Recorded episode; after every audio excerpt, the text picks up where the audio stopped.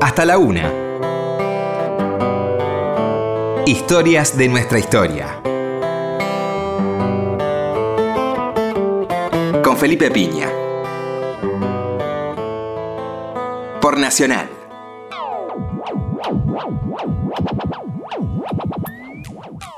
Hola, buenas noches, ¿cómo le va? Acá estamos nuevamente en Historias de nuestra historia, viernes a la noche, madrugada del sábado. Estamos con un querido amigo, Miguel Rep. ¿Cómo estás, Miguel? Hola. Está es raro esto, porque Miguel este, es un gran entrevistador, tiene un hermoso programa, el holograma y la anchoa, donde he ido un par de veces y se lo recomiendo por las 7.50, madrugadas de sábado, ¿no? Hora sí, de sábado y domingo. Horario. 12 de la noche. 12 de la noche. Gran programa, muy lindos, muy interesantes invitados.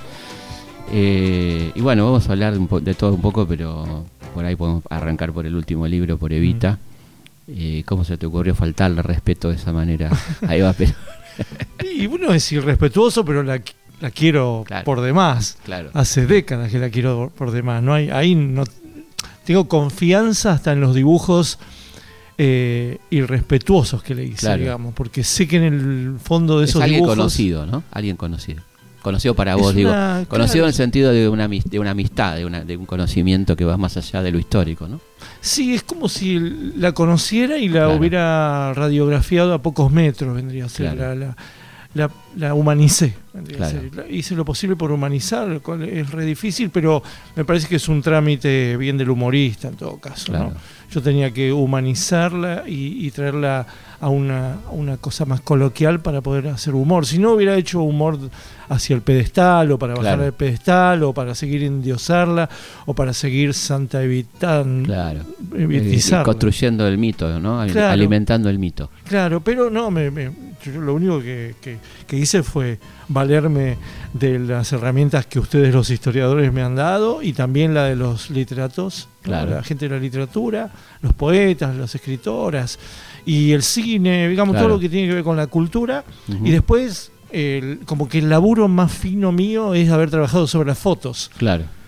¿Viste? Sobre las fotos para descubrir cuál es la, mi, Evita dibujada, porque es, re difícil. Yo elaboré un libro de fotos de Evita. Sí, lo, lo, tuve todo el tiempo conmigo. Pero digo, lo que, a lo que iba era que mm, yo creo que es la persona más fotogénica de la historia argentina. No hay una foto donde salió mal, ¿no?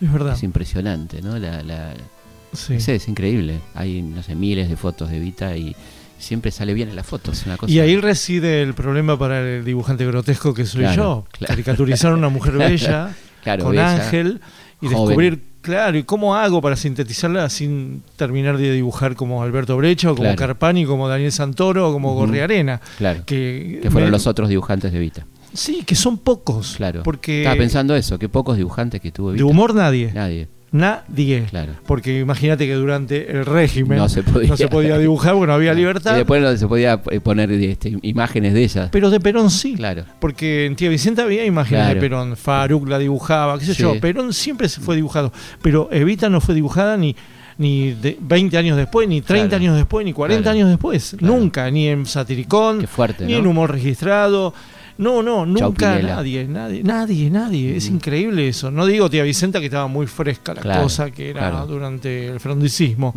pero así que no, no así dibujando. Entonces me, he sentido muy solo en ese sentido. Tuve que. A la vez libre, ¿no?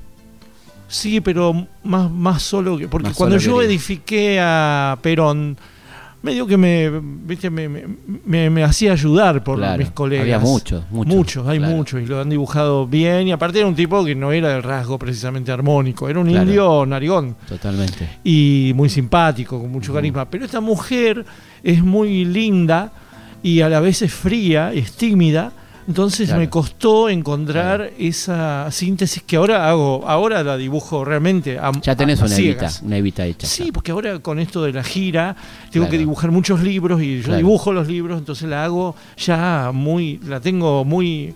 Contémosle a la gente que estás haciendo con, con Pedro Saborido recorriendo el país, ¿no? Con esto del libro del peronismo de Pedro, que es un librazo. Sí, qué divino, ¿no? Sí con Pedro hacemos esa dupla, pero también él hace su, su unitarismo con su libro y yo hago el mío, ¿no? Yo ya qué, qué, interesante que son dos miradas muy incorrectas del peronismo, ¿no? Tanto la tuya como la, la de él. Sí. Este, y quizá mucha gente piense, no voy porque son dos peronchos, ¿no? Mm. No voy a ver porque no, son nada que ver. Claro, exactamente. que, cómo se engaña, qué mal que nos hacen los prejuicios, ¿no? En esta, ¿Cuánto se pierde la gente por esta ridiculez de, la etiqueta, ¿no? De etiquetar rápidamente. Entonces, este, qué mal, ¿no? Sí, sí, nada que ver. Yo jamás canté la marchita, jamás hago los dedos en vez, salvo cuando una no, y el libro de Pedro muy de amistad. Y el libro de Pedro es un libro muy crítico.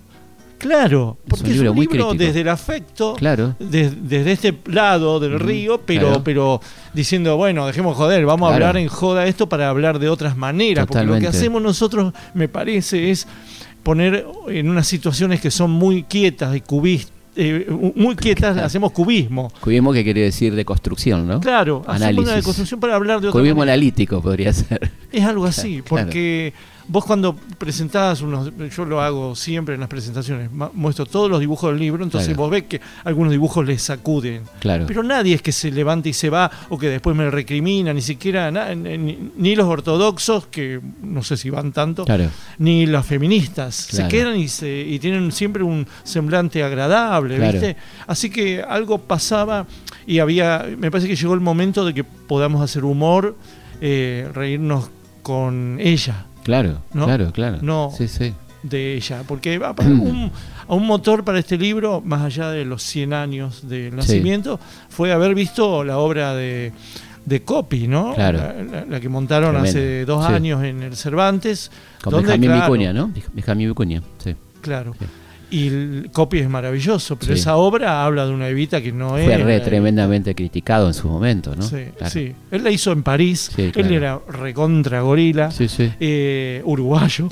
Eh, así que la hizo desde ese punto de vista, pero no puede quedar desde el humor solamente la visión esa. No hubo otra. Cuando yo salí del Cervantes dije, no puede ser que este sea el único tratamiento. Claro, porque todo, esto, todo el resto es solemne.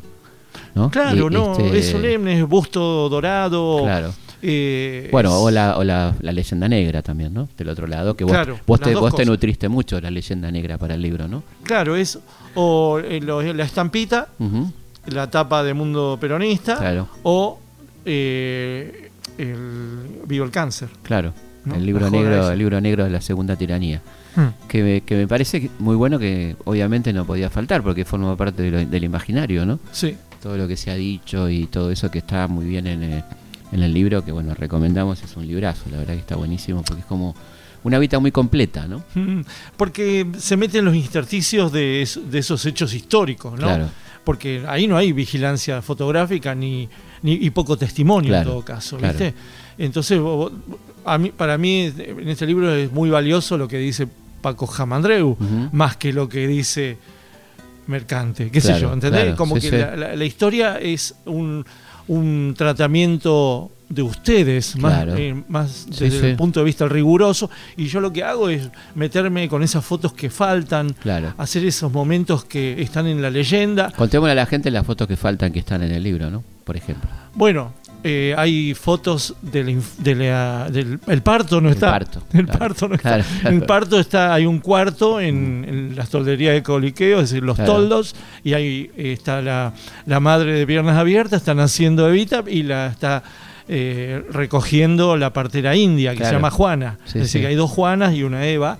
Y bueno eh, por supuesto que es una construcción mi, cuadrito no hay dos hermanas ahí mirando el parto qué sé yo eh, después está el momento que se supone espantoso, que es cuando los chicos oligarcas abusan de ella. Claro. Eso también está. Y así está, ¿viste? Así, cuando llega al retiro, el aluvión zoológico, digamos, ella llega a los 15 Todas fotos que nos faltan. Pero pilas, pilas, que es donde yo me meto. Claro. Eh, y que son donde uno puede hacer ficción, aparte. Una ficción siempre con, con, el trámite de, bueno, guarda que no soy riguroso, soy subjetivo, y aparte esa, ese trámite yo lo saldo del número uno, del dibujo número uno, mm. haciendo una evita que nace rubia teñida y con rodete, ya está, una bebita que ya es así para siempre.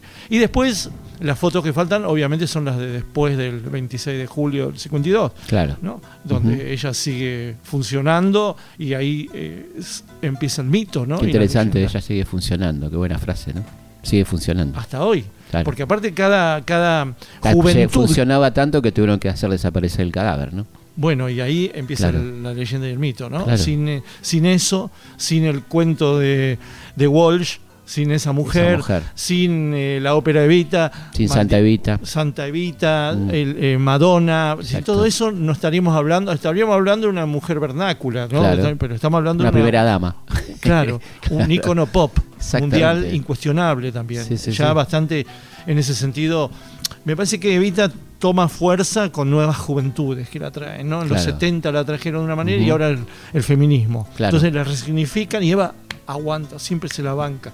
Resignificaciones. Había un hecho que jamás había ocurrido que el feminismo rescate a Evita. Increíble. Jamás. Sí, no todo el feminismo, por supuesto, no, no todo el feminismo está de acuerdo con todo. No, no, claro, pero digamos, se le está incorporando como nunca se le incorporó, porque había siempre una pica muy fuerte entre las feministas y Evita, que no era feminista, ¿no? Totalmente. Pero, que quizás la, que es la que más hizo por la mujer en toda la historia argentina.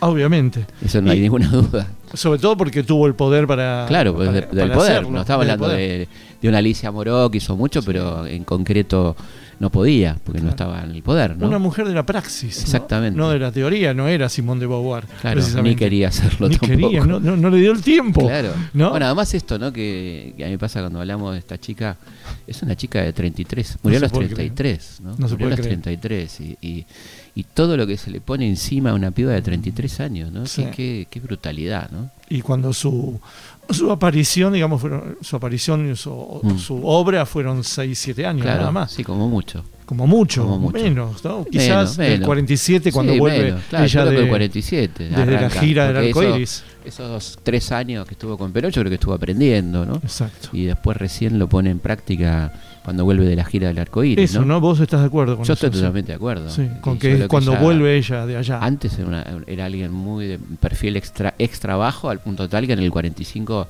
no tuvo prácticamente nada que ver el 17 de octubre. Ella lo dice. El 17 de octubre es cero a Ella es la antileyenda, porque ella dice, yo no tuve no tuve ningún protagonismo ese día, ¿no? Sí, y en ese sentido hay, hay, hay como buenos films también. Yo me acuerdo eh, lo que significó para mí ver en el 83 eh, Miñona. Quien quiera oír que oiga, ¿no? con Flavia Palmiero. Que un docuficción. Excelente. Excelente, porque te mostraba una Evita que nunca había sido mostrada, que era la adolescente que deja Junín para venir a Buenos Aires. Y además con muy buenos testimonios, ¿no? De, gente que entrevistada, que estaba muy buena. Muy buena. Y la película de Sanso es una gran película también.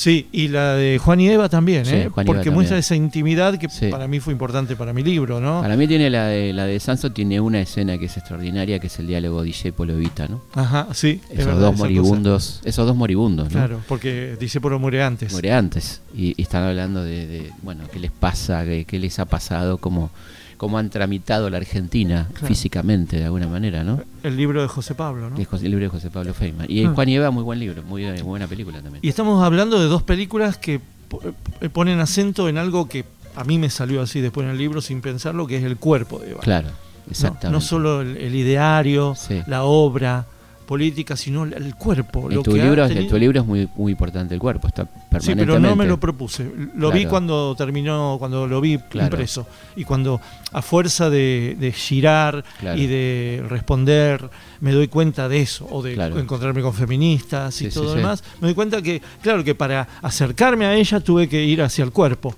Y, el no cuerpo, tanto el cuerpo es central en su historia. Es central, es central. Ayer Me, tuve una cosa muy linda. Estábamos comiendo con mis hijos en un restaurante y viene Fernando Martín Peña, un ídolo total, ahora que al quien le debemos tanto, ¿no? la preservación del cine. Y yo había visto en su Instagram que había descubierto el único comercial fílmico que se conserva de Eva y ayer me mostró fotos, porque lo tiene que ir a procesar a Portugal, porque acá no hay cómo hacerlo, porque lamentablemente ya no tenemos más laboratorios cinematográficos, eh, que es de un producto que era un símil aceite de oliva, Evita Morocha. Este, Evita Morocha, y, el marido recriminándole porque no le cocina como él quiere. Es una maravilla. Me mostró eh, cuadros, ¿no? la única Evita sumisa. La vamos a tener, eh, creo que en dos meses acá, porque la va a bancar el Museo Evita y se va a Portugal con ese material que estamos todos desesperados por ver, porque primero de las pocas cosas fuera de las películas que se la puede ver a Evita, y en una Evita sumisa Tremendo. frente al marido que le reclama de por qué le está cocinando con un remedio de aceite de oliva y no con el aceite de oliva. Original, ¿no? Y ha quedado morocha, aparte. Evita Morocha. Que no, nunca la ves morocha No, no la animada. ves. No, no la ves Siempre morocha. Totalmente, rubia, siempre porque rubia. la cabalgata está Ahí rubia. ya está en- Se la ve unos segundos, en, en segundos afuera, justamente, Ah. que aparece en un papel Morocha. de ultra reparto morocha, pero Morocha. son tenés que detenerla, parar el coso pues para verla. extra total. Sí, extra total. Es, una, es Mm. un segundo que aparece, mil segundos.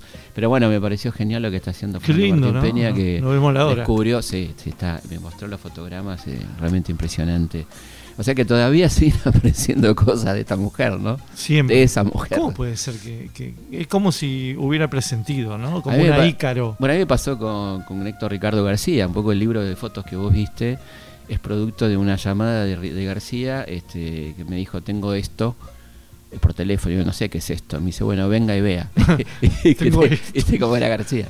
Y voy y tiene todo un escritorio con pilas de sobres, con fotos que era eh, el laborista, el Ah. archivo del laborista, donde había tesoros Se había comprado eh, el, se había el comprado archivo. y que no se habían publicado y ahí están esas fotos tan espectaculares. Qué que- bueno. Sí, Sí, te-. Hiciste plop, ¿no? Cuando viste Sí, los podía sobres. creer, no podía creer, la verdad que... Bueno, pero todavía nos pasa esto, ¿no? Que seguimos descubriéndola y, y bueno, ya está esta magia, ¿no? Esta mujer, que esa mujer, digamos. ¿no? Sí, y una cosa que me pasa que te debe haber pasado con el, cuando giraste con el Sí. libro de Vita es que aparece gente que la conoció. Totalmente. ¿no? Y te dice, yo la vi en un tren, yo la vi cuando apareció en mi pueblo, yo la vi repartiendo cajas. Y después la, la obra, cuantos que aparecen diciendo, eh, a mí me mandó la pelota, A mí me, a mandó mí me el pasó muñeco. algo tremendo de esto que estás contando. En Jujuy vino una señora con la muñeca. Mm. No. Con las muñecas que regalaba la fundación. Una cosa Qué- llorando, ¿no? una señora muy mayor. Me dijo, es mi primera muñeca, me la regaló Vita, se la quería mostrar. Este, estaba, en el momento que me la mostraba estaba llorando, ¿no? O sea, habían pasado Tremendo. 50 años, eh, o no sé cuántos años, 60. Y la señora este, recordaba ese momento de cuando en un pueblito remoto de Jujuy le iba a llegar una caja a alguien de los considerados nadies, ¿no? Claro, te cambia Claro, la vida. Claro. Te Este, cambia la, la la vida. gente que pedía anteojos, esa anécdota hermosa que hay, que una- está ella con una señora de la alta sociedad que le dice, yo no sé, le envidio a, la- a los pobres la salud. Usted fíjese que no va a haber nunca un pobre con anteojos. Tienen todos buena vista. Y Evita le dice, no, lo que no tienen son anteojos.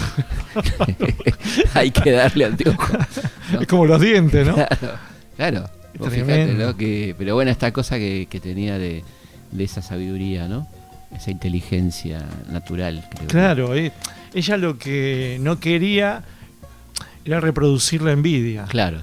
Ella lo que, combatía era la, envidia que ella había tenido, Claro. porque ella es una chica resentida Totalmente. y eso no, no, te re- no te recuperas más del Claro, resentimiento. Claro, Es como el Diego, serio, tenés todo pero nunca te vas a recuperar de la pobreza primigenia, ¿no? Claro. Entonces ella lo que trataba de evitar en los chicos, sobre todo en los chicos, era eh, eso, la envidia. Y creo Claro. que algo de eso pasó, porque si vos mirás qué generación es la generación que recibió Claro. el ejemplo de Vita, es la de los 70. Totalmente. Que no son precisamente Envidiosos. envidiosos como Sí. generación. Por ahí sí, en casos exactos, Sí, porque que- nadie se libra de la No, envidia de amor, por Pero ejemplo. nadie fomen- eh, no se- ella no fomentaba, como bien decís.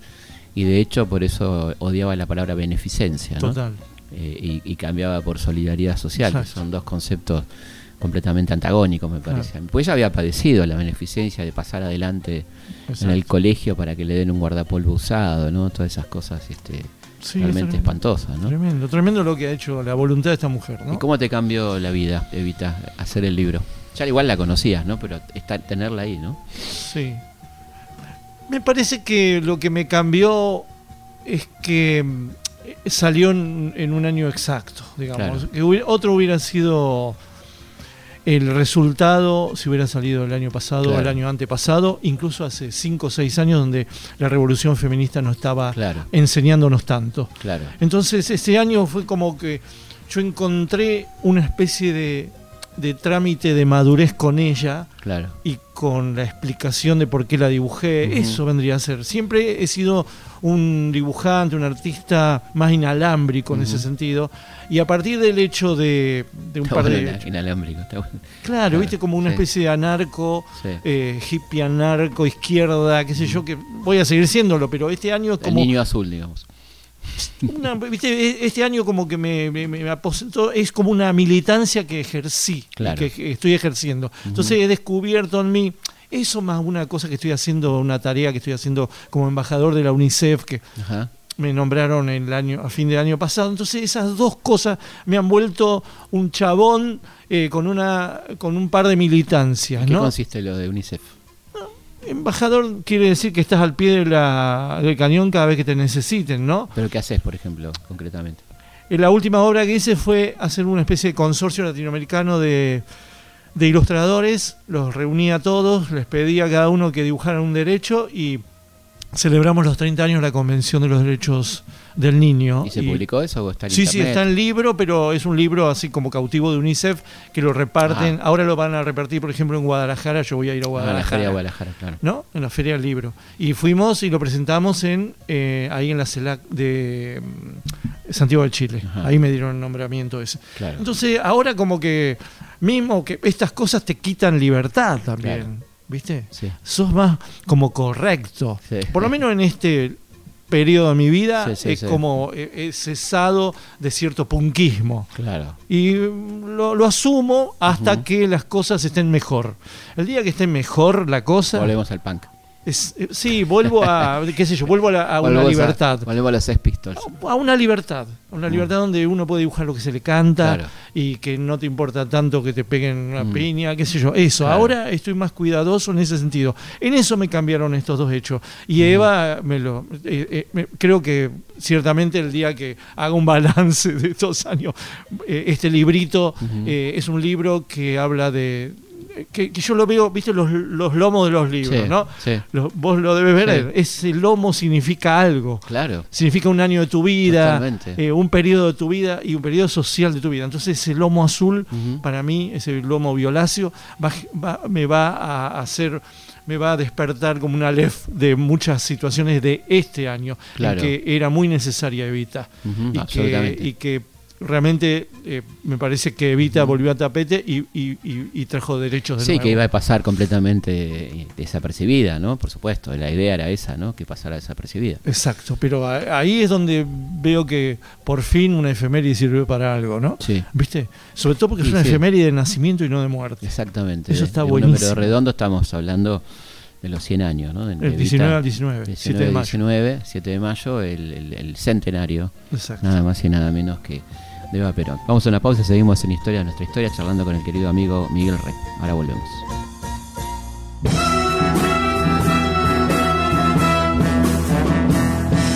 La nueva Argentina unida se apresta a luchar.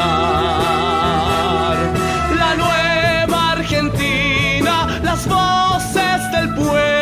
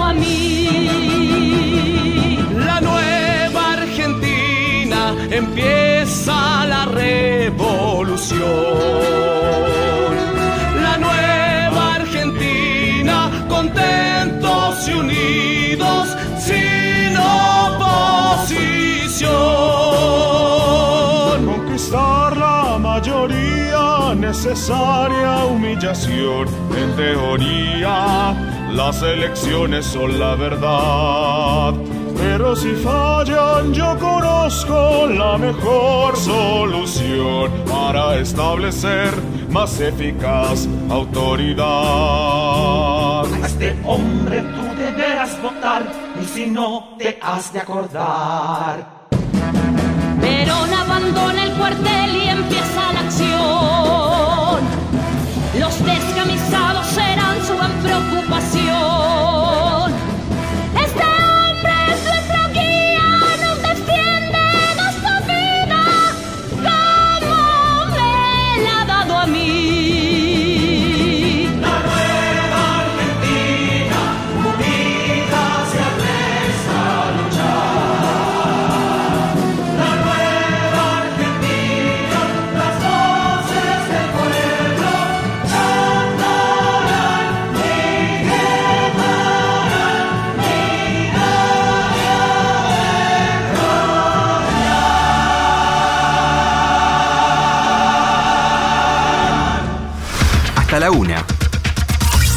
Historias de nuestra historia.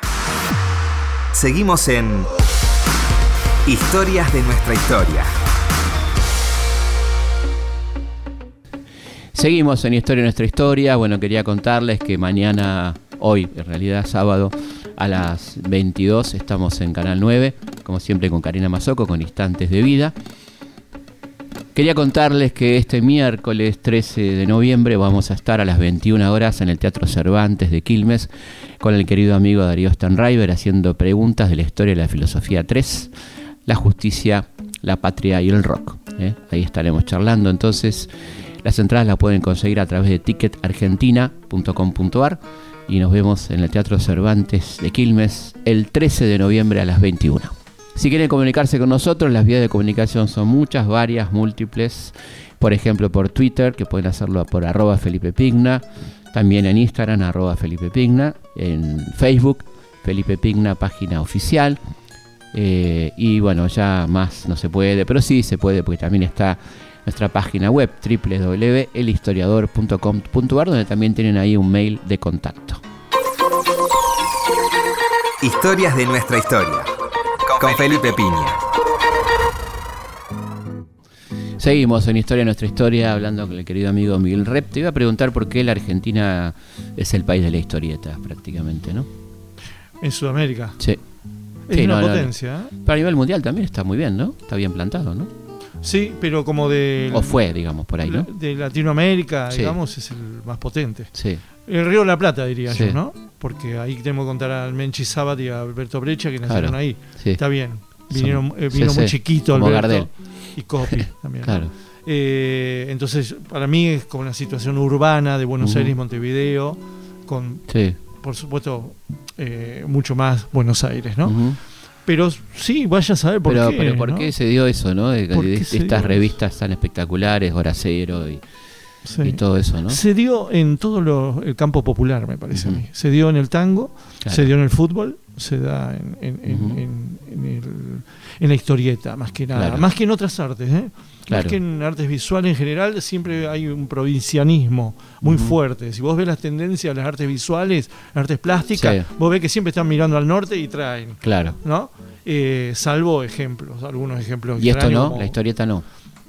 La historieta, obviamente. Sí, no es un género local, por supuesto. No, No, no la Claro, genera claro, Argentina. obviamente, claro. Es, eh, pero tiene una matriz re europea. Si bien la historieta nace en Estados Unidos, eh, la historieta argentina y el, más que la, no, no digo la historieta, sino el género este Claro. humor historieta, Humor historieta. eh, tiene una matriz muy europea. Los primeros dibujantes que vienen, que hacen el Quijote, el Don Claro. Quijote, el Mosquito, son eh, franceses Sí. y españoles. Y después la Cao, ¿no? Por ejemplo. ¿Cómo? Cao, por ejemplo. Stein, Por ejemplo, sí, bueno, eh, sí, varios Claro. de ellos, ¿no? Stein es Claro, francés. Claro, Eh, Cara y Careta tiene ya europeos y algún criollito. claro. Pero bueno, a partir de que hay un criollo, que es el mono Taborda, y luego eh, Dante Quinterno, todos los alumnos de Quinterno, ahí ya se vuelve Argentina, eh, se vuelve bonaerense o porteña. Claro. Y, y- y no para más, ¿no? Pero es verdad que los primeros ejemplos son, eh, son provincianos.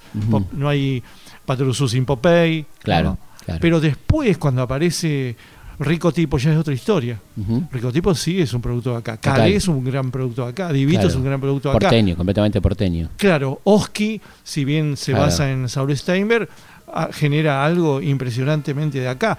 Eh, Alberto Brecha, ya yendo a historieta seria, desde Patorucito Semanal, eh, es un dibujante que empieza muy clásico, muy Milton Caniff o Rip, o Rip Kirby, digamos, Sí. Alex Raymond, pero cuando descubre su expresionismo es absolutamente original y te diría un maestro mundial. Sí. A partir de Al- Al- Alberto Brecha y de Oesterge como guionista, parten la historia de, de- de la historieta occidental. ¿no? ¿Cuál sería la, la- esa historieta? ¿Morcinder era? ¿Cuál era? Em, sí, ya Sí. hay algo de eso en, en Sherlock Time, pero es Morcinder la, para mí la bisagra. Que son 60, fin de los 60, ¿no? Más o menos. Sí, eh, no, no, no, no. Ya es antes, principio de los 60. Principio de los 60. Revista Mr. X, Claro. eh, chiquitita, ya la de Manrique Sago, no la de Abril. Claro, Ahí empiezan a aparecer esas planchas de Morcinder. Impresionante. claro, una cosa. Impresionante. ¿De dónde salió eso? Para aparte, por dos mangos. No, Claro. no, no era famosa. Hace poquito estuve hablando con Lalia, que eh, el dibujante Lalia,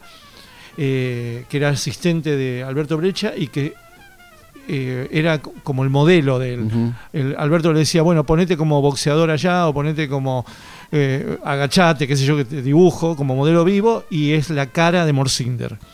Horacio es la cara de Morcinder. Y él lo que contaba era eso, que, que- que la historieta Morcinder pasó sin pena ni gloria y recién cuando los europeos la vieron a la fines de los 60, Sí, casi 70, ¿no? fines de los Sí. 60, hay, una, hay un hito acá que es el, la Bienal de la Historieta organizada por Oscar Mazota en el Ditela. Claro. Eso fue un, viste, parece, yo no lo viví, porque Claro. era chiquito. Pero eso fue un catálogo en- enorme, con colaboraciones de todo el mundo y con una especie de panóptico de todo lo que estaba ocurriendo en el mundo. Y ahí se descubre a- Ah, la obra de, de, de Oestergel y de Alberto Brecha. Eso después va a parar a las revistas europeas y el- como que me parece que eh, el, el gran descubrimiento es eh, como si te dijera Cahiers du Cinéma de Claro. la historieta en Francia. En ¿no? Francia. Es Francia la que descubre la historieta argentina eh, a- por Oestergel, por Brecha, por Mafalda. Por Mafalda, por claro. Mafalda también. Mafalda es como el Morcinder de Claro, nuestro gremio claro, el claro. humorístico, ¿no? El Sí, que sí. trae como una especie de gran puesta en escena. Por ahí plásticamente no tan bello, pero sí con unos guiones impresionantes, una obra maestra que es Mafalda. Sí, Es la absolutamente. primera gran Sí, después sería, de, de- en esa línea sería el negro Fontana Rosa, ¿no? Después. En la mucho después, Mucho mucho, después. después. Sí, en, sí, sí. en- vos decís en humor. Sí, en el estilo de humor, en el estilo de viñetas y, Sí. ¿no? Pero hay De humor, de humor que antecedentes. cierra en una tira, ¿no? Como Mm. hacía Inodoro por ahí, ¿no? Pero tiene que ocurrir Kino para que Claro. se vuelva mundial, porque Kino es un provinciano también Claro. en ese sentido. Porque Kino Ujú. no te hace una historieta argentina. Claro, ¿Cómo puede ser que Mafalda no tenga acequias cuando él, su infancia, se la- estaba llena de acequias por mendocino? por mendocino, claro. Era una, una historieta universal, era hecha, en- eh, tenía un modelo que era Peanuts. Charlie Brown, Sí. Snoopy. Y de esa manera fue un- hizo una obra, una obra universal, por personal, por de autor. Pero antes de, de Kino hubo maestros Sí, impresionantes. claro. Calais es un maestro impresionante, que Sí, sí. encima vivió 36 años nada más. Solano No. López, ¿no? Solano López en la Claro, historieta, la historia- el el Eternauta dibujo, es ¿no? impresionante. Lo que pasa es que el Eternauta es una historieta clásica. Claro. Es de los el mejor guion que te puedas encontrar en, en nuestro Asterix, no sé. Claro. Eh, pero plásticamente eh, con mm, no hay con qué darle. claro. Digamos, eh, el Eternauta en el mundo es una buena historieta. Nada más. Eh, Morcinder Para nosotros tiene otra, otras resignificaciones, ¿no? Exacto, sí, que no la tuvo, que no la tuvo probablemente en el momento, ¿no? No se la leyó así en su se momento. la leyó infantilmente. claro, Era una- como ciencia ficción, digamos. Bueno, era una historieta, un fa- Claro, era una folletín, vendría Claro, a ser. claro. Eh, yo creo que pasaron mucho. pasó- hasta el 75 no fue considerada. Totalmente. Cuando salió el libro del récord, fue. Y yo creo que fue, le hizo un favor grande la prohibición de gente.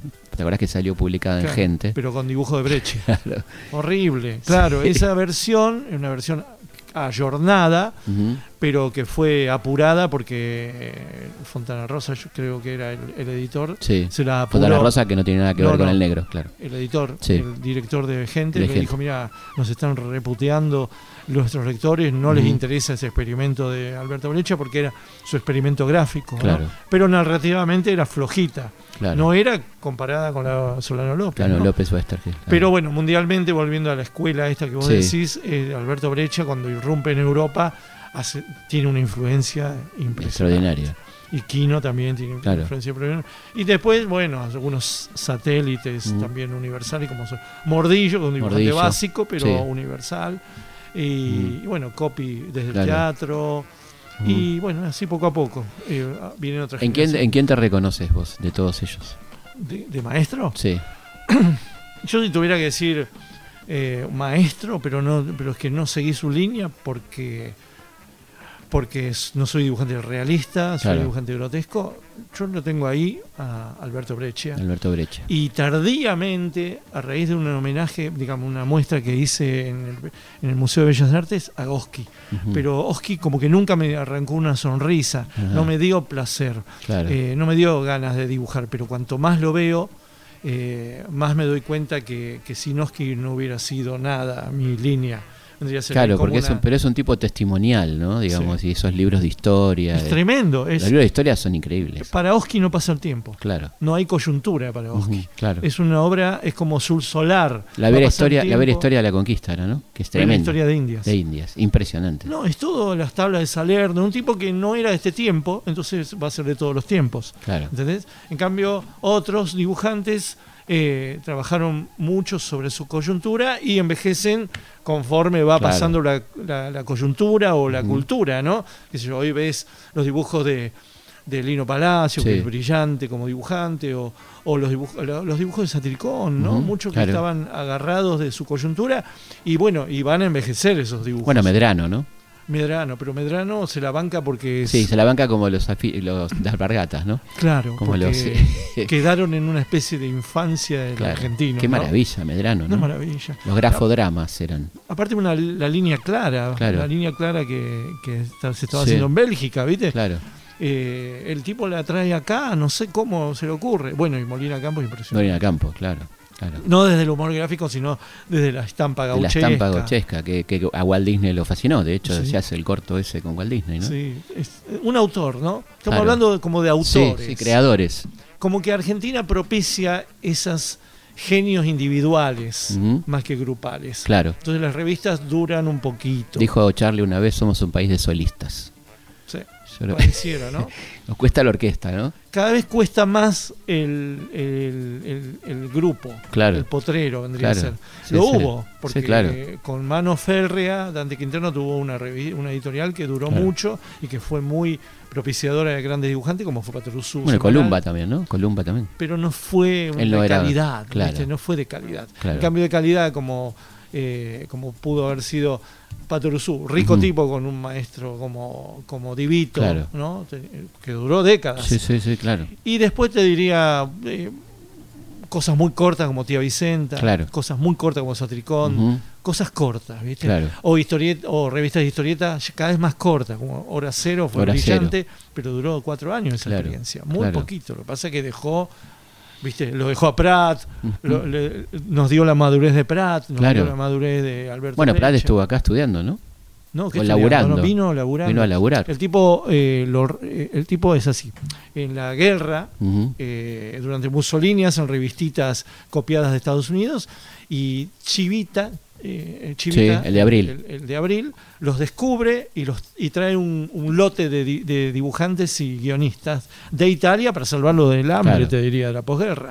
Los trae y los mete en, en Mister X de, abril. Y ahí lo trae a Ongaro, que es guionista, a Campani, y ahí hacen Mister X, y lo trae a, Hugo, Pratt, Un Hugo Pratt. Eh, primitivo, pero que poco a poco con Sargento Kirk y con Oestergel va encontrando su línea, su, su dúo, y después cuando hacen Hora Cero, que lo hace Oestergel porque el editor eh, se va de Mr. X, se va, se va de, abril. abril. Y bueno, ahí encuentra la madurez eh, plena que después universalizó con el corto maltés. ¿no? Entonces todo eso se dio acá en tiempos Bueno, en tiempos en que se podía dar, ¿no? Claro. En décadas de oro del país también, no solo del, del, del género. Claro. Sé yo, el 45 al 55 fue una década donde se desarrolló muy bien la historieta, muy bien el, el- el humor. Y un mercado lector Y tango, impresionante. ¿no? Y el mercado, porque sin mercado no hay nada de eso. ¿no? Un mercado consumidor que, te- Muy que, que consumidor. subían 300.000 ejemplares, 200.000 Exacto. ejemplares, una cosa de loco, ¿no? Claro, y Alberto Brecha en, en ese sentido es como el, el que viene también a... Es como el Piazzola, ¿no?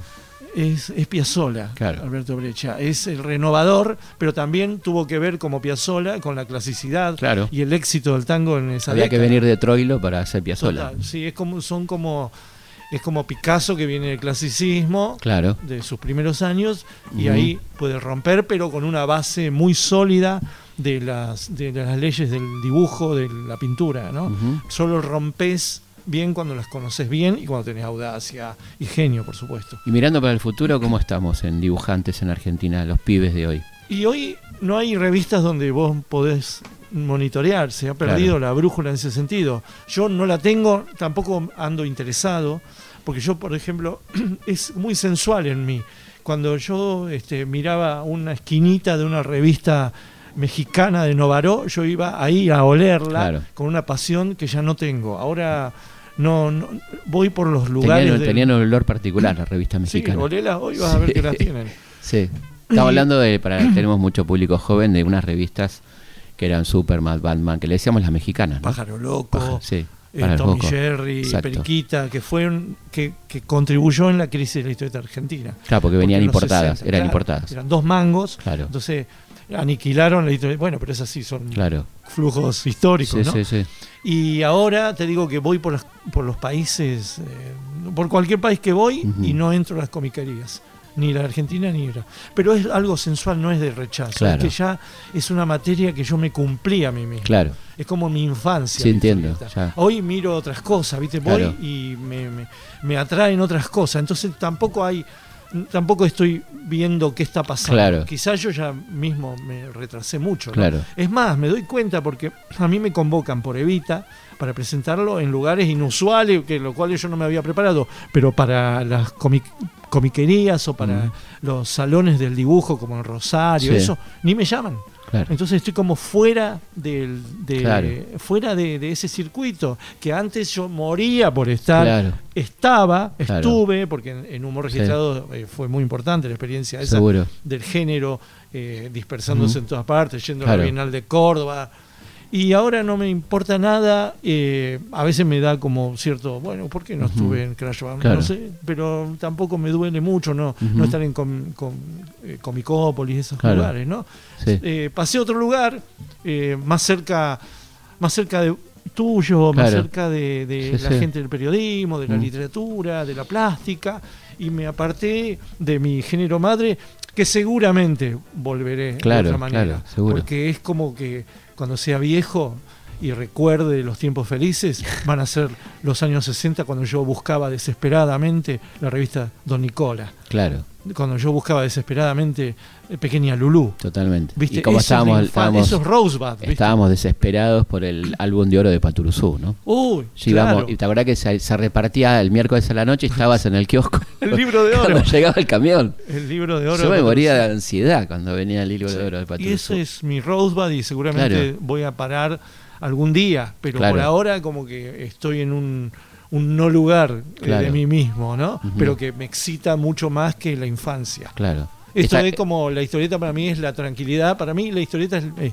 es la patria, Claro, claro, es mi totalmente. patria. Sí, ¿viste? Yo puedo hablar de años de, de Torino, Claro. de, de todos mis maestros y, y por ahí eh, minutos de mí. Claro. No me interesa de mí. Pero si hacemos un catálogo es impresionante la cantidad de personajes No, que tuvimos en la historia argentina de historieta, Tremendo, ¿no? Tremendo. Es decir, estaríamos todo el programa Mazzone.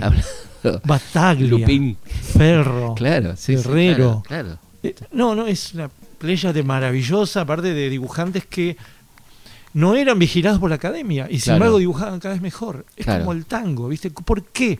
Hacían cada vez una música más artística, más bella, si la gente no le exigía. Lo único que le exigía era bailar. Claro. Era una música de baile. ¿Y quién le pedía a esos poetas maravillosos que sean mejores y mejores? Como ¿Quién dijo, eran los pares? Como dijo, y yo creo que eran los pares porque lo dice muy bien eh, el querido DJ Polo cuando dice Gardel y Contour se llevaron el tango de los pies a los labios. Sí, total. Qué fantástico, ¿no? Porque era una música para bailar, una música que tenía un contenido prostibulario, las pocas letras que había, y los tipos lo pusieron.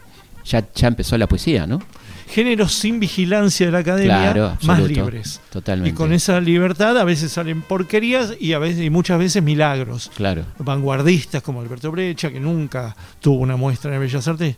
Jamás. Dudo que Ningún homenaje, jamás. Algún día quizás sí, ¿no? Pero no hubo un homenaje a Brecha, aún, aún no hubo. Lo hacemos nosotros. Claro. sí, pero oficialmente por supuesto que no.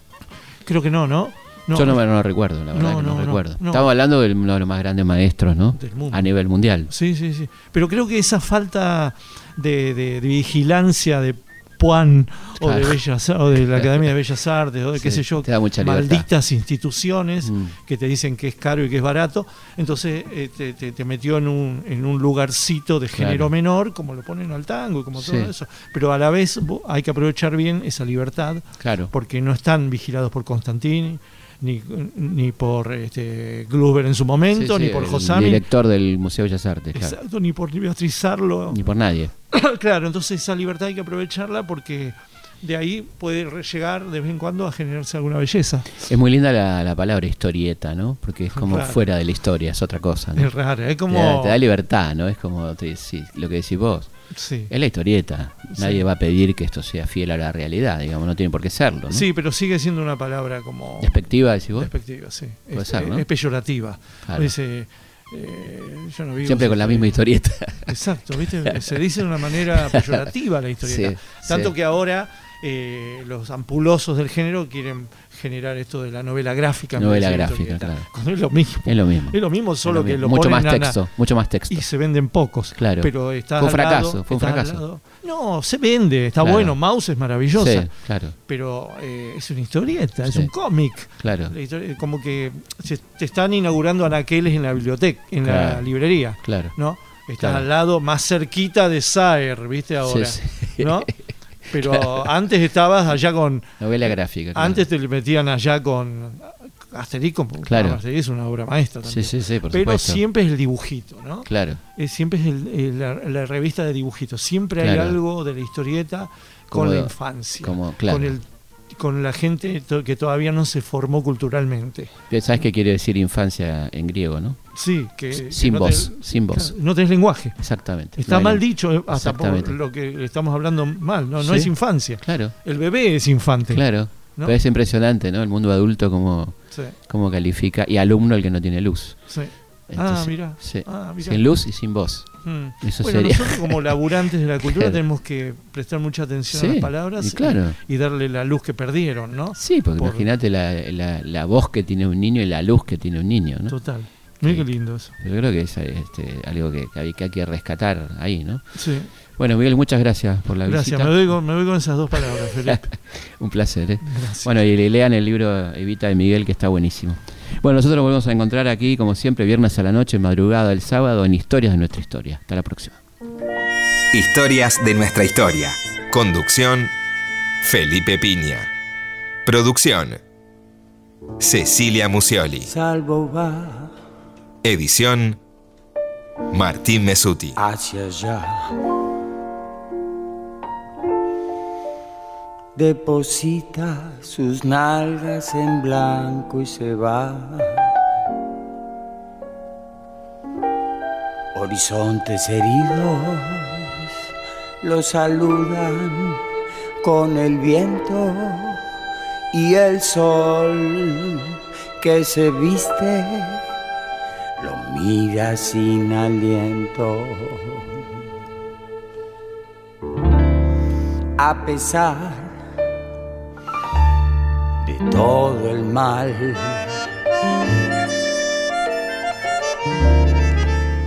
El teniente Juancito llegará. Un planeta lejano observa y él sabe que la noche caerá y celebra lo eterno. Juan Salvo viaja despacio en el tiempo.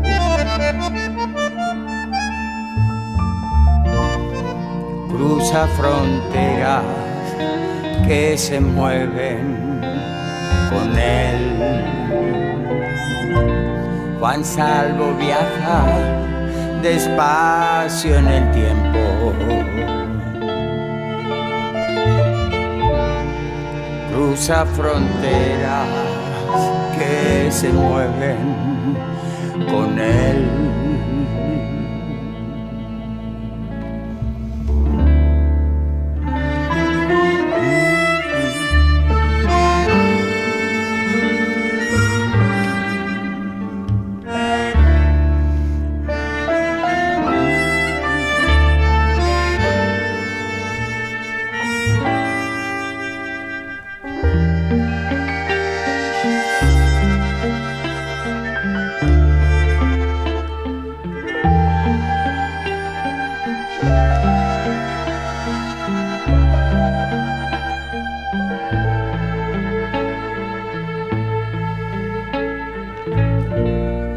Salvo viaja despacio en el tiempo.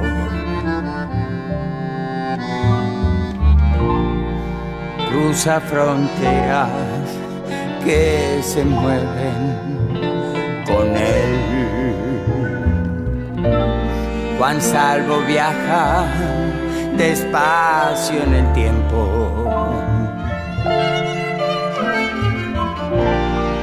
Cruza fronteras que se mueven con él.